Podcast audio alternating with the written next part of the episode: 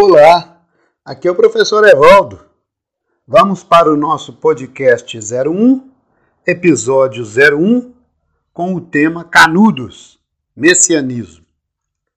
Para tanto, vamos apresentar o personagem Dirim.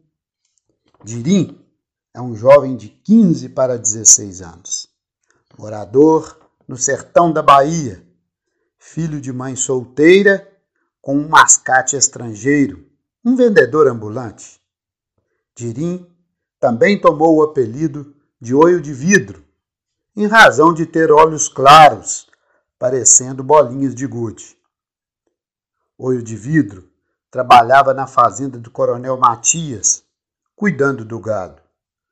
O coronel Matias tratava seus empregados como se ainda existisse a escravidão chibatadas nas costas de quem fosse rebelde às suas ordens. Olho de vidro ficava sempre a cismar, pensando no destino triste de quem morava por aquelas bandas. A terra rachava de tão seca. Chuva só quando Deus lembrava. Uma vegetação toda ressentida pelo clima árido do sertão. Os animais, de tanta fome e sede, quase não paravam de pé. No final do século XIX, lá pelos idos de 1892, um sol escaldante, estava o olho de vidro na janela de sua casa quando percebeu passar pela estrada uma grande caravana. Achou curioso aquilo. À frente da caravana vinha um senhor de cabelos e barbas longas e brancas. Usava uma túnica surrada e chinelos de couro. Tinha um olhar enigmático, penetrante, parecia meio santo. Mas o que chamou mesmo a atenção do olho de vidro foi uma morena muito bonita, corpo bem torneado, cabelos pretos e longos. Olho de vidro não pensou duas vezes Saiu correndo e começou a caminhar acompanhando a morena. Perguntou a ela o seu nome e o motivo daquela caravana. A morena disse que era conhecida como Mãe Pequenina, e a razão desse nome era porque foi mãe muito nova. Mãe Pequenina disse ao olho de vidro que o senhor que seguia à frente era Antônio Conselheiro. Homem muito bom, um verdadeiro santo, um Messias, e estava levando todos para o paraíso. O indivíduo que saber que paraíso é esse? Ela respondeu que seria um lugar onde não haveria mais fome nem sede, onde tudo seria dividido por igual, não haveria rico explorando pobre. O lugar teria o nome de Belo Monte. O indivíduo, interessado na morena e na sua história, disse então que seguiria com eles. Mãe Pequenina parece ter ficado satisfeita e disse que para seguirem juntos era necessário que o olho de vidro fosse conversar com Antônio Conselheiro.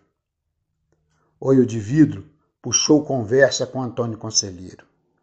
Conselheiro, de olhos arregalados, disse que o fim do mundo estava próximo que os militares da capital, Rio de Janeiro, derrubaram do poder o grande Dom Pedro II.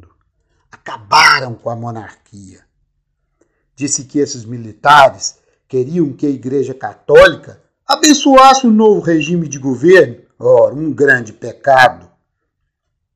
Que os casamentos agora teriam que ter, além das bênçãos da Igreja, também uma certidão de cartório Antônio Conselheiro disse ainda que o novo governo, República, havia tirado a Igreja das decisões do governo, que esses militares iriam cobrar mais e mais impostos do povo tão sofrido.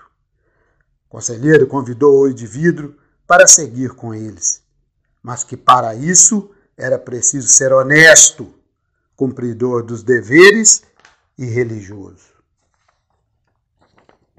Chegando ao lugar denominado Belo Monte, junto ao Ribeirão Vaza Barris, todos, freneticamente, começaram a construir o vilarejo.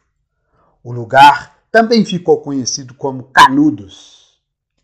Mãe Pequenina convidou Olho de Vidro para juntos construírem o seu barraco. Tão logo ficou pronta a nova morada, Olho de Vidro foi surpreendido pelo convite para dormir ao lado de Mãe Pequenina. Ficou eufórico, imaginando que realmente ali seria o paraíso.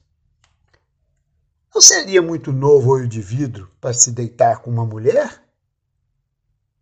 Foi uma noite de entrega e de muito amor. Em novembro de 1896, aconteceu o pior. Os coronéis fazendeiros do sertão, sentindo que, sentindo que Belo Monte seria uma ameaça para o seu mandonismo, se organizaram e, com a ajuda de soldados, praças, desferiu o primeiro ataque a Belo Monte. Conhecida como a Batalha de Uauá, dez soldados morreram e muitos de Belo Monte, mas o lugar de Oio de Vidro ficou de pé. Janeiro de 1897 aconteceu o segundo ataque. Cem soldados morreram, uma carnificina. E do lado do povo de Belo Monte, centenas de cadáveres. Bravamente, Olho de Vidro e seus companheiros conseguem tomar as armas dos soldados que morreram. Mãe pequenina temia pela vida de seu amor e dela própria. Março de 1897, o terceiro ataque para destruir Canudos. Desta vez, o comandante dos soldados era o temido Moreira César, o corta-cabeça. O comandante Moreira César foi alvejado pelos tiros e morreu poucos dias depois. A última batalha contra Canudos aconteceu em junho de 1897.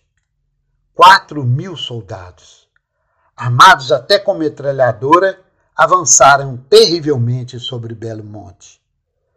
Desta vez, os seguidores de Antônio Conselheiro perderam a batalha. Mãe Pequenina procurava freneticamente por olho de vidro, que já havia se escondido no mato para se salvar e buscar a sua amada. Antônio Conselheiro morre no dia 22 de setembro de 1897. O sonho do paraíso chegava ao fim.